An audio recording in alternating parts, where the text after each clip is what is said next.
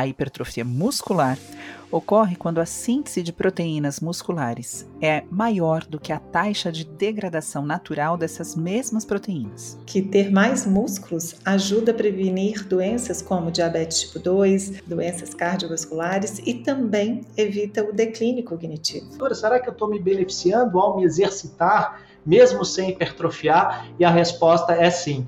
Um processo de hipertrofia muscular a alimentação em quantidades adequadas né, e com qualidade adequada é essencial. A gente não pode elencar um macro, mas uma construção harmônica de distribuição de carboidratos, proteínas e lipídios para que nós tenhamos o máximo de eficiência.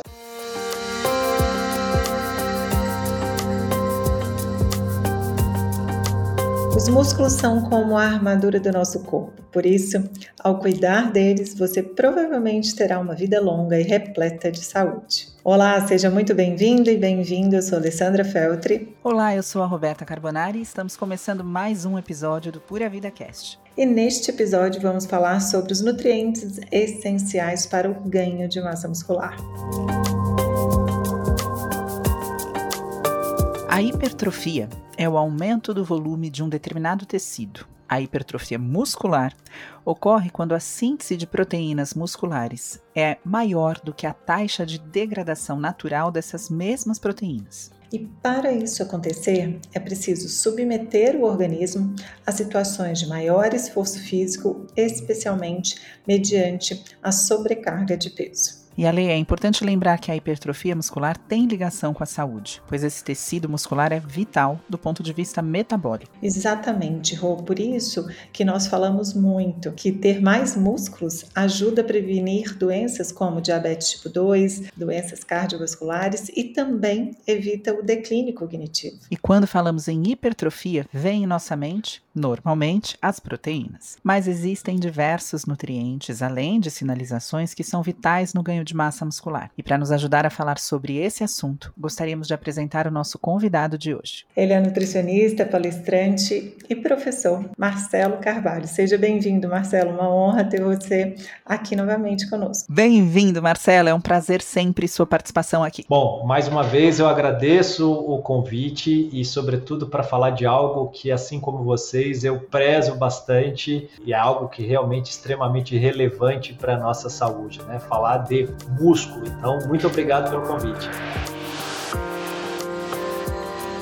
Marcelo, acho que a gente pode começar esse bate-papo com você elencando assim os principais macronutrientes e micronutrientes para esse processo tão valioso no nosso organismo que é a hipertrofia muscular. Alessandro e Roberto, antes da gente falar diretamente desses macronutrientes, eu acho que a gente precisa quebrar um paradigma. Quando a gente fala de ganhar massa muscular, hipertrofiar massa muscular, passa muitas vezes uma imagem de que se eu não aumento o volume da minha musculatura, né, numa perspectiva visual, vê esses músculos mais evidentes, mais volumosos, eu não tenho necessariamente essa aquisição, essa obtenção da saúde metabólica. E isso é um ponto que a gente precisa aqui deixar muito claro, porque eu posso não necessariamente ter músculos hipertrofiados, volumosos, e sim ter músculos extremamente funcionais. Então, eu sempre gosto de ao invés de falar hipertrofiar necessariamente a massa muscular, mas é otimizar a saúde muscular. E quando a gente otimiza a saúde muscular, eu posso ter músculos que não necessariamente são volumosos ou hipertrofiados, mas que de certa forma são músculos extremamente funcionais e que têm essa característica de trabalhar em prol da nossa saúde metabólica, independentemente desse volume. Há um exemplo, você pode pegar atletas de endurance que são extremamente magros, delgados, com pouco volume muscular, mas com uma eficiência muscular muito grande. Então, esse é um ponto muito importante, porque às vezes a gente vai ter ali né, uma senhora que está escutando a gente, né, alguém que às vezes não é tão engajado na hipertrofia e fala assim: Puxa, mas eu não estou aumentando o volume da minha musculatura, será que eu estou me beneficiando ao me exercitar? Mesmo sem hipertrofiar? E a resposta é sim. Então, esse nosso conteúdo que segue aqui, não vamos falar apenas de hipertrofiar, e sim de otimizar essa saúde muscular. Eu já achei o máximo aqui, porque óbvio que você deu um exemplo muito melhor falando de atletas, mas eu ia falar de mim. Eu nunca fui uma pessoa com muito volume muscular, embora exercite os meus músculos diariamente, né? Faça exercícios que beneficiam o meu músculo. E aí eu fico pensando que essa sua fala já quebra uma série de paradigmas, porque muitas vezes as pessoas vão buscando a hipertrofia muscular por ouvirem que a hipertrofia é tão importante para a saúde e se frustram falando, mas eu não consigo aumentar volume. Não quer dizer que não esteja aumentando saúde. Então já foi excelente esse início. E trazer essa conexão realmente da saúde muscular com a saúde metabólica. Mas ainda assim, gente, esse podcast, ele realmente ele precisa precisa dar um up aqui na hipertrofia, porque, Marcelo, quando a gente abre caixinha de pergunta na Previda ou no meu Instagram sobre o que as pessoas querem mais saber, hipertrofia é um dos assuntos assim que mais aparece. Como ganhar massa magra? Eu acho que essa introdução sua foi maravilhosa, mas quando o assunto também é hipertrofia, o ganho muscular, existem diversas dúvidas sobre esse assunto e também alguns desafios né, do dia a dia. Então, eu acho que a gente também dá um up aqui nesse assunto sobre isso é muito relevante para todo mundo que está aqui. Sem dúvida. Para todos, né? Falar de otimizar essa saúde muscular, né, de entender o máximo que a gente pode fazer para que essa musculatura responda, seja torná-la mais funcional ou seja torná-la mais volumosa, é, acaba sendo um assunto de extrema relevância para todos, sem dúvida. Vamos seguir nesse, nessa seara. Muito bom.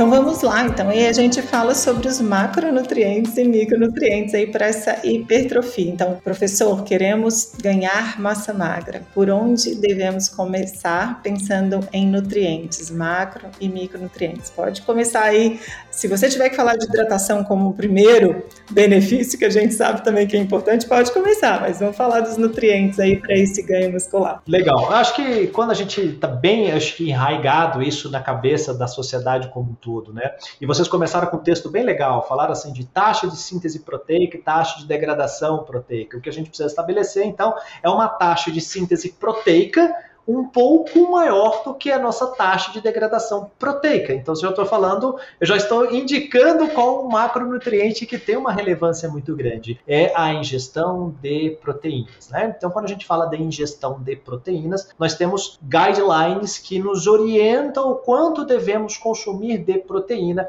para que tenhamos então um cenário de síntese mais efetiva do que a taxa de degradação. Então, quando a gente olha isso e entendemos o indivíduo, por exemplo, dentro de uma dieta normocalórica, exemplo, a gente depois pode falar de dietas hipocalóricas, mas dietas com a ingestão calórica idêntica ao gasto que o sujeito tem, nós vamos encontrar ali recomendações de 1,6 gramas de proteína por quilograma de peso corporal. Então eu vou pegar o meu peso corporal e vou multiplicar por 1,6, podendo chegar ali a 2 gramas, 2,2 gramas de proteína por quilograma de peso corporal. Então proteína acaba sendo o macronutriente para que nós tenhamos esse máximo de eficiência de síntese e também mitigar os processos de perda inerente ao processo de catabolismo muscular. Então, ponto. Proteína entra como um aspecto extremamente importante. Eu vou falar de macros, depois a gente pode discutir micros. Quando a gente fala de macros, e aí nós vamos olhar os carboidratos, claro que a gente vai, entra numa seara em relação a quanto de carboidratos consumir, mas o fato é que os carboidratos, eles são essenciais nesse processo? Em que perspectiva? Na perspectiva que nós precisamos ofertar energia adequada de acordo com o gasto que o sujeito tem. E os carboidratos favorecem isso porque são responsáveis pela síntese de glicogênio, que é a nossa moeda energética armazenada no músculo. É só isso? Não. A gente sabe que esse glicogênio muscular, que é essa nossa moeda energética a partir do consumo de carboidratos, né, estabelece um papel fundamental de auxiliar nessa sinalização de síntese proteica. E quando eu falo carboidratos, claro que eu tenho certeza que dos inúmeros podcasts que já foram colocados, nós estamos falando das boas fontes de carboidratos. Nós estamos falando de carboidratos que deponham contra a saúde intestinal, contra a saúde cognitiva. Nós estamos falando das boas fontes de carboidratos. Então, carboidratos ganham um aspecto importante. Por quê? Se eu tenho um cenário de pouca ingestão de carboidratos, quando eu quero ganhar massa muscular, isso pode fazer com que eu não tenha um cenário tão eficiente para o ganho de massa muscular. E quando nós falamos de lipídios, lipídios é interessante porque quando eu penso em lipídios, eu olho para a nossa célula. E aí, quando eu olho para a nossa célula, eu posso olhar para a nossa célula muscular. Quando a gente olha na sinalização intracélula muscular, isso parte da premissa também dessa camada que envolve essa célula muscular, que nós chamamos de bicamada fosfolipídica. Nós temos uma camada formada de lipídios. E nós já sabemos que quando se tem uma maior saturação, uma maior concentração de lipídios poliinsaturados nessa membrana, nós vamos ter uma melhor sinalização intracelular e essa melhor sinalização, vamos entender isso numa perspectiva do músculo esquelético, uma melhor sinalização de síntese. Então, as gorduras poliinsaturadas, as boas gorduras, nutrem essa bicamada fosfolipídica. Então, sem sombra de dúvida, a gente não pode elencar um macro, mas uma construção harmônica de distribuição de carboidratos, proteínas e lipídios para que nós tenhamos o máximo de eficiência. Afinal de contas, o que a gente sempre fala aqui, não existe monoterapia, não existe um único alimento, né? não existe uma única estratégia. E aí, quando a gente fala os macros, é esse equilíbrio entre esses macronutrientes. Boa essa explicação, hein, Roberta? Olha isso. Você sabe que eh, eu lembro uma vez de ter ouvido, acho que foi no seu Instagram até, você falando que é importante e faz muito tempo, viu, gente? Quem não segue o professor Marcelo no Instagram, aproveite este momento, busque lá, porque ele traz muita informação a respeito dessas questões. Mas faz muito tempo que eu ouvi você falando: olha, manter músculo depende de proteína, mas construir mais músculo também depende de carboidrato, né? Parem de temer o carboidrato, porque você precisa de energia para construir aquilo que vai além do que você já tem. É muito importante. Quando a gente pensa nisso, é fácil a gente fazer uma analogia por exemplo, com um adolescente que está em franco desenvolvimento, crescimento de células, né, não só musculares, mas de todas as células, para um crescimento de estatura, inclusive. A quantidade de um carboidrato que a gente assiste um adolescente comer é considerável, né? Eu tenho uma filha em crescimento agora que vai entrar no estirão, e a frase que eu mais ouço dela é: mãe, estou com fome, mãe, estou com fome, porque a energia que ela demanda para esse crescimento é muito grande, né? Ou até deixa eu completar, porque em contrapartida, né, o que o Marcelo trouxe, você fala falando sobre o papel dos carboidratos aí nesse ganho muscular e até na manutenção dessa musculatura também, né? É que entre as mulheres em especial existe uma fobia muito grande de consumir esses carboidratos ao longo do dia, de ter estratégias para realmente reforçar esse consumo, a gente conseguir explicar para esse paciente né, a importância do carboidrato, até onde ele pode ir, como é feito isso, eu acho que vai dando mais segurança também, né, mais adesão àquilo que você está propondo, que você acredita, que você estudou, e o mais que essa paciente precisa é realmente informação, né, por quê? Porque para ela carboidrato é, está muito linkado a ganho de gordura, né, e não a ganho de músculo. Então, essas explicações, assim, eu acho que a gente trazendo através do, do professor Marcelo, né, de todo o nosso conhecimento entregue até no Prime, né, na nossa plataforma, é muito mais para as pessoas terem uma liberdade, né, com esse conhecimento e mais adesão a tudo que é proposto para ela ali por um profissional de saúde, né, porque esse entendimento realmente leva aí a resultados muito mais positivos e não aquela alteração, né, tipo, ai, agora escutei isso, vou por isso. Ah, agora escutei aquilo, vou fazer aquilo, né? É uma miscelânea de desinformação tentando ser aplicada, né? E realmente a gente organizando tudo isso, essa entrega, poxa, é muito precioso. Olha, só para a gente para contribuir aqui com um pouquinho mais de informação, eu até escrevi isso ontem ou anteontem, enfim. Você falou uma coisa para mim que é fundamental conhecimento. A gente tem que largar a informação fragmentada, organizar a informação e transformar em conhecimento. Um, um trabalho publicado numa, numa, determinada revista pegou indivíduos pacientes diabéticos tipo 2 e ofertou uma bebida açucarada em duas visitas a esse laboratório. As bebidas eram idênticas, tinham 62 calorias, a mesma quantidade de carboidratos. Numa primeira visita, foi falado para esses pacientes que a bebida era zero caloria. Numa segunda visita, foi dito que a bebida tinha 124 calorias, o dobro, mas a bebida nas duas situações tinha 62 calorias. E a, o comportamento glicêmico foi diferente nas situações. Então, o que, que isso quer dizer? Né? Existe um impacto direto né, no nosso mindset sobre o nosso comportamento metabólico. Então, o que você acabou de dizer, ah, as, pessoas, as mulheres têm uma certa fobia em relação aos carboidratos. Por quê? Porque se criou uma cultura de informação, de mindset, fazendo justamente isso. Né? E quando você consegue desconstruir e tirar essa informação fragmentada e coloca um conhecimento que aquilo é necessário para aquela mulher, no sentido de ganhar massa muscular, né? e que aquilo vai fazer, vai trazer para ela um benefício, a resposta é completamente diferente. Então, é, o que às vezes dá é o trabalho, a gente às vezes desconstruir, assim como numa casa, né? Você derrubar uma casa para construir é muito mais difícil. Então, você desconstruir uma ideia para construir uma nova informação é, é algo dá mais trabalho. Então, mas acho que é o papel, como você falou, do profissional vir trazendo informações significativas, robustas, conhecimento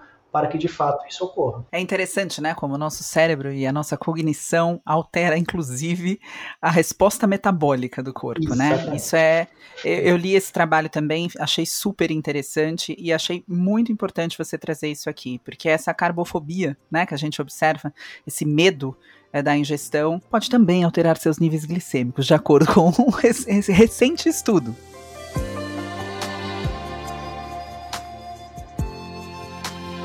Acho que a gente pode, então, você trouxe aqui sobre o papel dos macros e também muito importante você ter falado do lipídio, né? Porque para um ganho aí de massa muscular essa sinalização é super importante e o lipídio está envolvido nisso. Então também não precisem temer as boas gorduras. A gente pode entrar aqui em alguns micronutrientes. A gente sabe que quando a gente fala de vitaminas e minerais, todos eles são essenciais né, para o nosso organismo, mas existe um papel especial de alguns deles quando a gente fala de ganho muscular, né, professor? Acho que você, a sua introdução foi fantástica. É, quando eu olho para a célula muscular, eu vou olhar para a célula como um todo, e aí nós poderíamos elencar o papel de todos os micronutrientes no funcionamento celular, perfeito, né? Olhando inicialmente, né, eu fico pensando na nossa capacidade de produção de energia, e quando eu penso na capacidade de produção de energia, eu penso em nossa moeda corrente, que é a adenosina trifosfato, o ATP. Essa molécula precisa ser estável, né? E a estabilidade do ATP, que é justamente essa molécula, quando ela for quebrada, ela vai gerar energia, vamos colocar assim, eu preciso de magnésio. Então eu, eu viria o magnésio como um mineral extremamente importante no metabolismo energético. Por exemplo, quando a gente pega uma glicose e submete essa glicose até a degradação em sintetizar ATP, a via glicolítica, grande parte das enzimas da via glicolítica demandam magnésio. Enzimas lá do ciclo de Krebs, o ciclo do ácido tricarboxílico, me perdoe aqui esses termos técnicos, perdoo, mas são, são dependentes do magnésio. Tá? Existem estudos de correlação, por exemplo, do magnésio com perfil de hormônios. Tem estudos que mostram que indivíduos com níveis satisfatórios de magnésio têm níveis adequados de testosterona e IGF-1. Eu não estou dizendo que suplementar magnésio aumenta a testosterona ou IGF-1. É estudos de correlação. Correlação não implica em causalidade, tá? Então, mas se você tem níveis satisfatórios, você favorece o metabolismo hormonal. Então, eu colocaria o magnésio num primeiro momento. Magnésio, eu já faço um link para nossa capacidade total antioxidante, porque eu preciso de magnésio para fazer a síntese da glutationa que é uma das nossas enzimas antioxidantes. E aí, quando eu olho para enzimas antioxidantes, eu considero que a nossa capacidade total antioxidante endógena é fundamental, porque o estresse oxidativo depõe contra a massa muscular. Toda vez que você tem um cenário de estresse oxidativo, você minimiza essa eficiência de síntese e, consequentemente, de forma crônica, o ganho de massa muscular. Então, olha que interessante. Existe um estudo que mostra que fala o seguinte: que a capacidade total antioxidante está diretamente associada aos níveis de testosterona. Estou chamando a atenção do nível hormonal, ou seja, toda vez que você tem um ambiente de estresse oxidativo, depois a gente pode falar o que é estresse oxidativo ou não, mas enfim, um ambiente onde radicais livres em excesso, de forma crônica, são soberanos, eu diminuo a minha função hormonal, eu diminuo a minha função de síntese, eu comprometo o meu processo de reparo e remodelamento da célula muscular. Então, isso compromete a minha resposta de, cronicamente de ganho de massa muscular. E quando eu olho para essas enzimas antioxidantes, eu vou pensar no selênio, eu vou pensar no zinco. Zinco que é importante, por exemplo, para a estabilidade dos receptores hormonais, receptores, por exemplo, para testosterona. Eu posso pensar no cobre, eu posso pensar no selênio, eu posso pensar no ferro essencial para a atividade das mitocôndrias e para a entrega, o transporte de oxigênio. Veja a importância disso. Por mais que eu faça um exercício intenso, né, que seja o que a gente chama lá num treino, me desculpe os termos técnicos, mas o exercício glicolítico lático, por exemplo, que não tenho uma, uma demanda de oxigênio um pouco diferente do que no exercício aeróbio, mas a minha recuperação desse exercício ocorre no ambiente aeróbio. E eu preciso ter o máximo de eficiência no transporte de oxigênio. Se eu tenho uma incompetência na entrega de oxigênio, eu também vou ter uma incompetência nesse processo de reparo e remodelamento. Então, por exemplo, pacientes anêmicos por deficiência de ferro, além de performar menos, vão ter comprometimento no mecanismo de recuperação. Então, eu como eu, a gente falando aqui, magnésio, zinco, cobre, selênio, ferro, manganês, são todos minerais que a gente entende que são necessários, pelo menos numa perspectiva de produção de energia e reparo e remodelamento da célula muscular. E atenção quem está nos escutando. Eu estou falando estresse oxidativo. Nós precisamos de radicais livres para sinalizar, ok? Senão daqui a pouco vão dizer que eu estou falando assim, não, mas né, a gente não precisa de radical livre, precisa. Eu só preciso, em quantidades satisfatórias, meu corpo tem que ter competência de lidar com esses radicais livres, que eu não quero o excesso. E aí, quando você fala em competência, a gente pode falar, inclusive, de todos os micronutrientes que participam do nosso sistema endógeno de varredura de radicais livres, né? Que vai manter esse equilíbrio em acordo, né? Que vai manter, na verdade, essa varredura desses radicais livres que não são necessários. E aí a gente pode falar também de todos esses minerais, da riboflavina, enfim, da vitamina C. As vitaminas do complexo B como um todo, B9, B12, B6, imagina para o metabolismo energético, né? E já tem um reconhecimento por uma parte de consumidores quando a gente fala de algumas vitaminas que são essenciais aí para atividade física, para performance, né? É, sobre esse complexo B, né? Sobre essas vitaminas envolvidas aí nesse metabolismo energético. Então isso também é bem bacana que algumas pessoas já sabem, mas eles têm realmente um papel fundamental aí nesse metabolismo, tanto de proteína, de carboidratos, né, Marcelo? Olha que interessante, por exemplo, exatamente. Tem um trabalho mostrando que em idosos baixa de selênio foi associado a menor força em idosos. Você fala, por que, que tem baixa de selênio está associado com menor força, né? Se você for olhar a competência antioxidante do idoso, ela vai caindo com o tempo justamente pelas escolhas muitas vezes inadequadas. E quando a gente pensa no selênio, a glutationa, ela precisa, a gente chama de glutationa reduzida e oxidada, né? Mas enfim, a glutationa precisa, num dos passos metabólicos da do reaproveitamento da glutationa, nós precisamos de selênio. Então, a deficiência de selênio impacta nesse processo da nossa capacidade total antioxidante endógena, impacta nos hormônios tiroidianos também, que são fundamentais para o processo de reparo e remodelamento da célula muscular. Então, quando você adequa níveis de selênio num idoso, isso é correlacionado com a melhor competência da força. Então, veja que como a importância macros e micros. O mais bonito de tudo isso é que quando a gente fala, então, eu acho que a gente pode, poderia resumir que para um processo de hipertrofia muscular, a alimentação em quantidades adequadas né, e com qualidade adequada é essencial.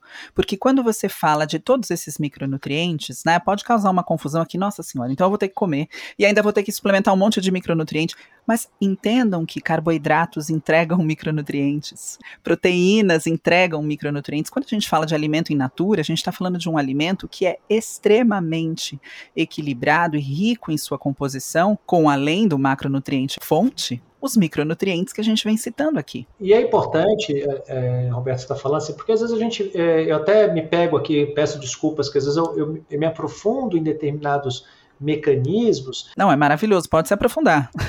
se aprofunde, por favor. Então, esse é um ponto importante. A gente aprofunda nisso para a pessoa entender que esse conhecimento, ela vai entender que a partir desse conhecimento, a, aquele consumo ela vai dar muito mais importância ao consumo. Por exemplo, você falou do alimento, estou falando do selênio. E a castanha? Nós temos ali recomendações de castanha, pelo menos duas castanhas, mostrando uma boa concentração de selênio ao longo do seu consumo. Quando a gente pensa, você falou dos carboidratos, esses carboidratos, por exemplo, se for boas fontes de carboidratos, vão ser fermentáveis no intestino. E isso proporciona uma sinalização importante para o músculo esquelético quando você tem um bom consumo de carboidratos fermentáveis no intestino. Não, em frutas, verduras, legumes são ricas em antioxidantes, que a gente falou aqui, né? Então, assim, eu acho fundamental a gente tocar nesse ponto da alimentação, porque muitas pessoas acabam fazendo restrições calóricas importantes ao longo de um processo de tentativa de hipertrofia. E isso, na verdade, acaba não só restringindo muitas vezes energia, mas restringindo também todos esses micronutrientes tão importantes para esse processo, né? Então, o que é importante salientar é que se existe a necessidade de uma restrição calórica por alguma razão e você quer manter os seus músculos, a sua massa magra, é importante você ter um acompanhamento de um profissional para que não te falte também minerais e vitaminas essenciais para essa construção, né?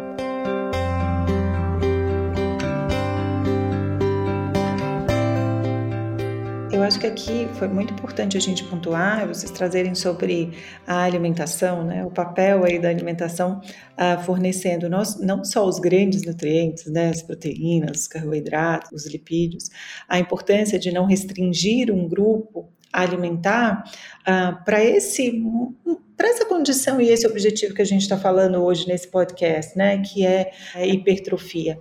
Mas que ainda assim eu queria deixar o papel da suplementação aqui, porque como é um objetivo que realmente uh, necessitam um esforço aí um pouco maior do que alguém que quer treinar por uma condição clínica, longevidade. Os esforços são diferentes aí para cada objetivo. E quando a gente fala de uma hipertrofia, de um ganho muscular, muitas vezes a necessidade de nutrientes, principalmente de micro também, ela pode ficar aí aumentada e a suplementação ela vai ser bem-vinda quando direcionada individualmente aí por um profissional de saúde, porque o Marcelo mesmo citou ah, sobre o magnésio, né, a importância dele aí nesse papel de ganho muscular, enfim, citou diferentes rotas metabólicas, e a gente sabe que é um mineral que está pouco presente no alimento.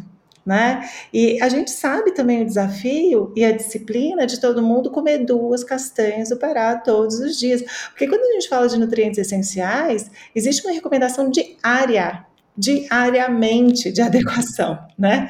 Então a gente tem que ter todos os dias aquilo ali para o nosso organismo prosperar, para o nosso organismo conseguir alcançar o objetivo daquele momento.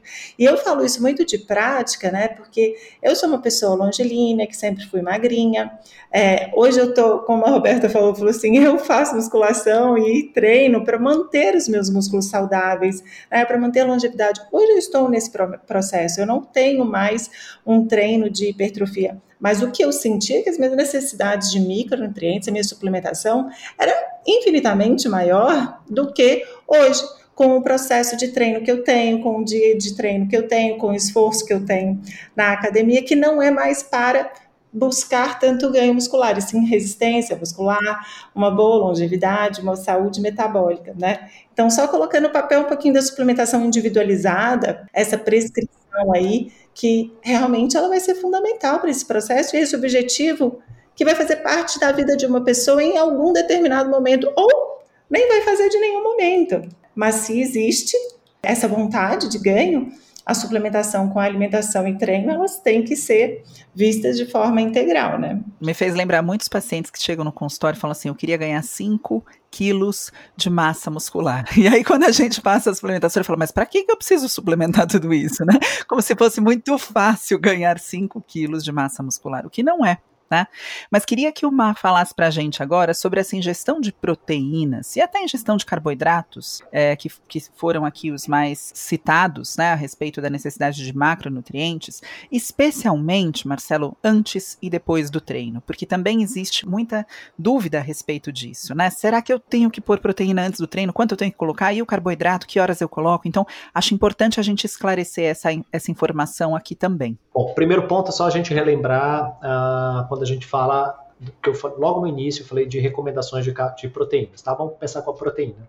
Recomendações de 1,6 a 2,2 gramas de proteína. Porém, quando a gente tem pacientes no ambiente de restrição calórica, que é quase que 99% dos pacientes que chegam no consultório, né, nós, essa recomendação ela pode mudar ela pode ir de 2,3 gramas de proteína até 3,1 gramas de proteína por quilograma de peso, tá? Então, na grande maioria, na grande média, nós vamos colocar ali recomendações de 2,5 gramas de proteína por quilograma de peso, a gente está dentro dessa recomendação. Bom, e aí, consumo antes ou consumo depois? O que, que a gente precisa entender? Se eu faço o consumo depois, e negligencio todo o consumo ao longo do dia, aquele consumo depois não adiantou absolutamente nada. Então, a primeira regra que é soberana sobre qualquer momento de consumo de proteína, atenção a isso, a regra que é soberana. Ajuste o consumo total de proteína independentemente do momento do treino. Essa é a regra soberana, beleza? Então, assim, se eu vou consumir se eu tenho que consumir 150 gramas de proteína, eu preciso fazer isso ao longo do dia. Tá? Agora, o time pode ser mais eficiente num segundo momento se eu fracionar isso de forma isoproteica ao longo do dia. Tá? Então, primeiro ponto. Consumo soberano de proteína é a primeira regra. Segundo, distribuição. Alguns dados na literatura mostram que a síntese proteica pode ser até 25% maior se você faz essa distribuição. O que não quer dizer que se você não fizer, você não teve ganho, entendeu? A gente já está discutindo agora eficiência. E aí, dentro desse contexto, tá? Vamos pensar assim: você treina 10 horas da manhã, e aí você fez uma primeira refeição às 8 da manhã, que tem ovos e você fez o teu almoço que tem 100 gramas, cento e poucas gramas de peito de frango, que ali cada 100 gramas de peito de frango tem 25, 28 gramas de proteína. Se o teu treino foi nesse meio do caminho, você fez uma refeição de proteína aqui, outra aqui, e as próximas refeições você vai fechar o teu aporte proteico total, show! O que a gente precisa entender é que o exercício físico tem que estar em meio a essa oferta de proteína. Se casou, você terminar o seu treino, já casar com o teu momento de consumo proteico, maravilha. Se porventura não casou, mas você fez o ajuste ao longo das outras refeições, ok. Então, eu não sou obrigado a consumir aquela proteína logo depois do treino eu tenho que fazer aquele casamento do sujeito que no passado você viu o cara casado com aquele, aquele squeeze de proteína, o cara saía da academia, no bebedouro da academia, parecia que, que a mágica não ia acontecer se ele não consumisse aquela proteína. Gente, isso, né, isso Agora, se dentro do contexto da sua distribuição encaixou essa proteína pós-treino, beleza, mas se encaixou e o resto não tiver adequado, meu amigo, sinto muito, mas o teu processo de perda, de ganho de massa muscular não está otimizado. Esse é o primeiro ponto. Carboidratos. Olha só. Então vamos direto no carboidratos. Primeiro ponto, ajuste de carboidratos total. Isso vai depender muito do gasto energético que a pessoa tem ao longo do dia. Mas o que diz os guidelines para ganho de massa muscular em indivíduos que só fazem musculação? De 3 a 5 gramas de carboidrato por quilograma de peso. Isso é muito pontual, depende do volume do treino, intensidade, hábitos, é um pouquinho diferente da proteína. Mas, numa regra geral, é isso. Preciso consumir carboidratos logo depois do treino? Isso vai potencializar. Eu lembro, vou lembrar aqui, a Alessandra vai lembrar disso. Em 2000, Alessandra, não posso falar muito ano, que senão vou entregar, né? Mas, enfim. Eu tenho 46, eu não tenho problema. Você tem 46, eu tô com 47 né? Então, lá atrás, em Belo Horizonte, quando eu dei uma aula, eu falei assim, gente, não precisamos de carboidrato no pós-treino para estimular a síntese e nem reduzir a degradação. Eu lembro que a Alessandra levantou e falou assim, Marcelo, mas poxa, o que a gente né, escuta isso, isso, isso. Lembra disso, Alessandra? Você era na disso. aula de pós-graduação. Era na aula de pós. E aí, quando a gente pensa de, em síntese e degradação, eu realmente não preciso consumir esse carboidrato imediatamente após. Eu posso só fazer uma ingestão de proteína. Os estudos já deixam isso muito claro. Porém, quando eu penso em síntese de glicogênio muscular, pensando até em momentos 2, 3, eu preciso, é importante eu fazer essa recomendação, esse consumo de carboidratos uh, logo após o treino. Agora, atenção, o fato de eu dizer aqui que eu não preciso necessariamente consumir o carboidrato imediatamente após o treino, não se deve negligenciar o consumo do carboidrato ao longo do dia.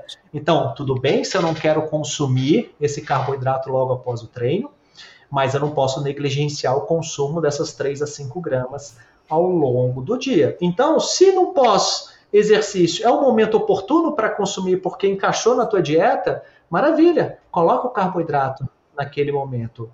E se alguém me perguntar, Marcelo, se eu não colocar o carboidrato, eu vou aumentar a oxidação de gordura?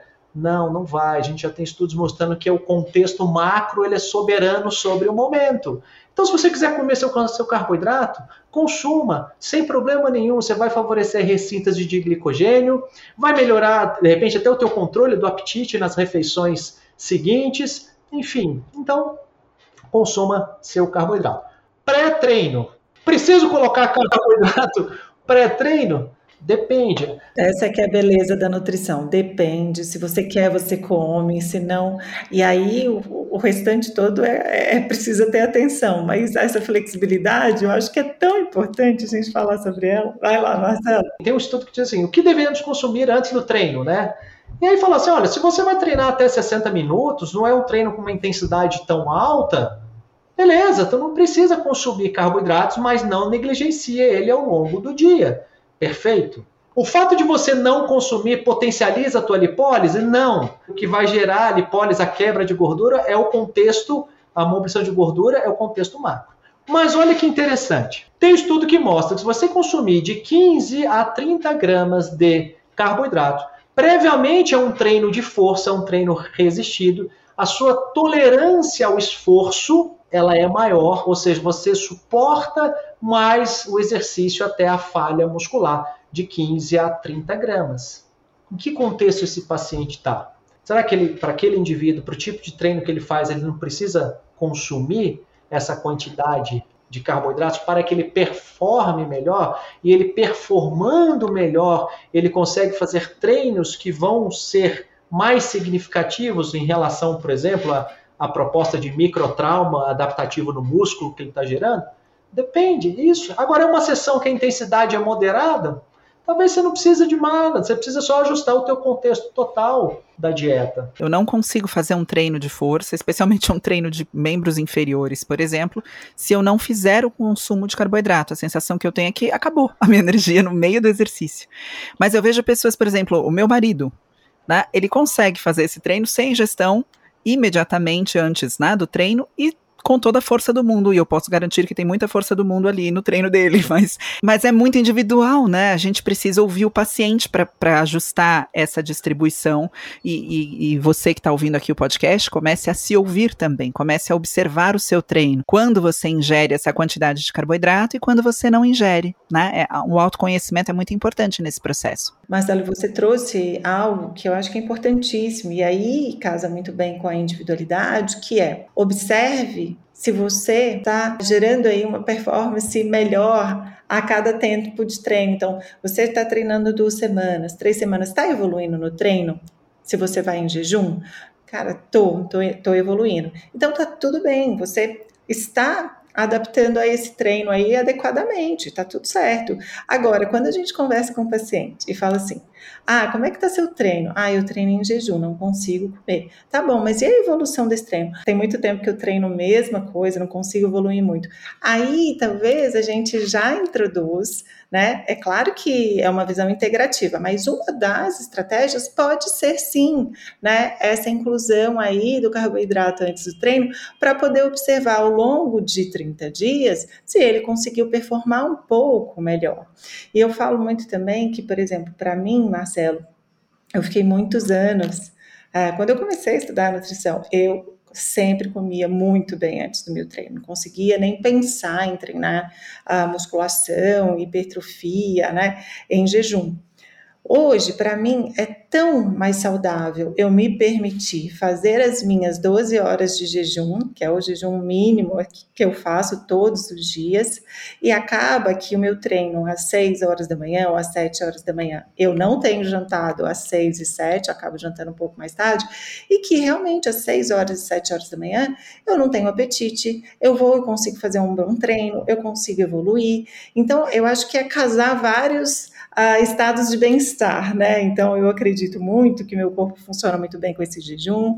Eu quero dar prioridade para essa saúde intestinal. Eu evoluo bem no meu treino em jejum. Mas a partir do momento que eu né, enxergar que isso não está dando certo mais, eu vou organizar o meu dia, né? Eu vou jantar mais cedo, eu vou comer algo aí antes do treino, eu vou colocar meu treino em outro lugar. Então, essas observações, elas são muito individuais também, né? Olha o que você está dizendo. Eu acho uma coisa é, fundamental eu vou puxar um conceito que eu começo as minhas aulas. O que é nutrição esportiva?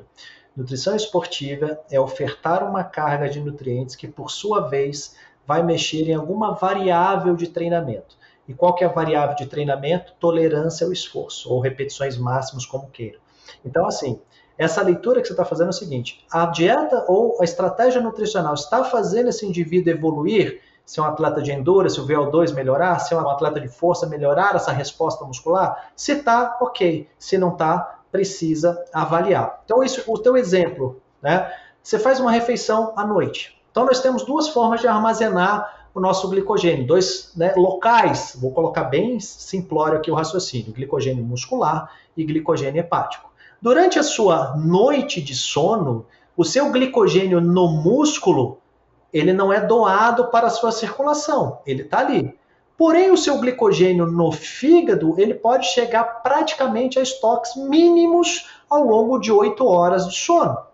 E aí, quando você acorda pela manhã, você precisa, é o que a gente chama de glicorregular, mobilizar substratos para manutenção da glicemia. O músculo está ok, já está cheio da noite anterior. E essa manutenção dessa glicemia, essa glicorregulação, vai muito a depender do seu status de glicogênio hepático. Como que você faz isso? Né? Se você glicorregula muito bem a depender da intensidade do treino, você vai muito bem. Se não, você precisa aportar carboidratos. Depende do quão adaptado você está a esse cenário.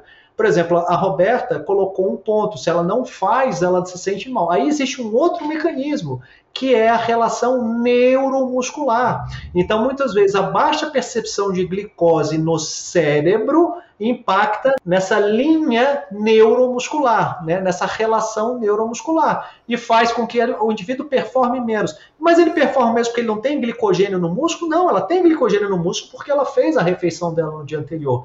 Então veja, eu tenho aqui duas pessoas na minha frente, uma, vamos dizer assim, glicorregula melhor nesse ambiente do jejum, e outra depende mais do aporte de energia. E todas as duas vivem super bem na plenitude da saúde. Quem está certo? Na verdade, as duas. Eu acho que a Roberta está precisando fazer mais dietas cetogênicas na vida, você não acha, não, professor? Para ela ser. Amiga do céu. regular melhor. Eu não estou, é, é justamente, amiga. é muito incrível ouvir isso e que as pessoas ouçam também, né? Às vezes me perguntam o que você acha da dieta cetogênica, ou do jejum intermitente, ou da dieta hiperproteica. Eu falo, para quem? Né? Depende para quem.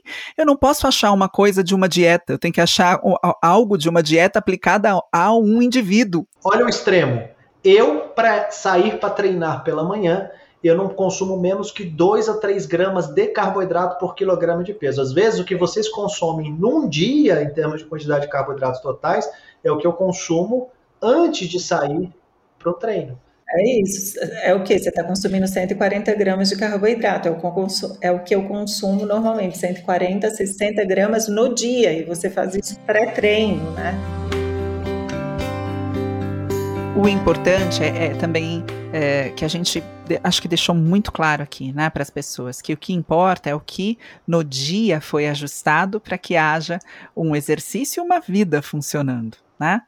Lembrando que se a gente consegue fazer isso, a gente tem como ouvir muito mais as nossas individualidades, as, os nossos gostos, a nossa sensação de bem-estar e encaixar essas diretrizes todas, né, que o professor trouxe aqui, Sim. dentro do que é melhor na nossa rotina e no nosso bem-estar. E aí é, também vem a pergunta de milhões que todos fazem: comecei a treinar, que suplemento eu tomo? Eu já começo falando que sem muro não dá para pôr quadro na parede, né? Então, primeiro a gente falou da alimentação, agora a gente vai falar do quadro na parede, mas queria que você falasse para a gente um pouquinho sobre estes suplementos, Marcelo, que estão muito bem aí posicionados com relação à hipertrofia. Quais são esses suplementos, né? Tá, eu vou ser muito direto, tá? Para a gente pensar no que tem de evidência científica e de casamento, tá? Nós já falamos do consumo proteico. Esse consumo proteico, muitas vezes, para chegar nessa quantidade, a depender da situação da pessoa no dia a dia, ela vai precisar suplementar. Então, eu diria que suplementação de proteína e suplementação de creatina são duas suplementações, porque a gente entrou direto no assunto, eu poderia fazer várias contextualizações aqui, tá? Mas uhum. você fez uma pergunta de milhões, eu estou tentando ser o mais direto possível. Perfeito. Casamento de Treinamento de força, proteína e creatina é um casamento muito legal para a construção do músculo esquelético. Agora, o primeiro que eu falei, treinamento de força, tá? Então, assim, não negligencie o seu treino.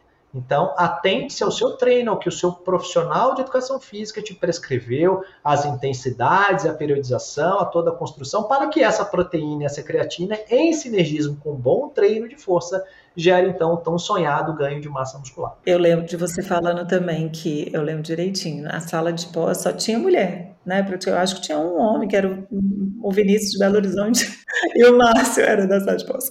E aí o Marcelo virou e falou assim, gente, o grande erro das mulheres é que as mulheres querem ganhar massa magra, mas não treinam direito, não colocam ali esforço no treino, né?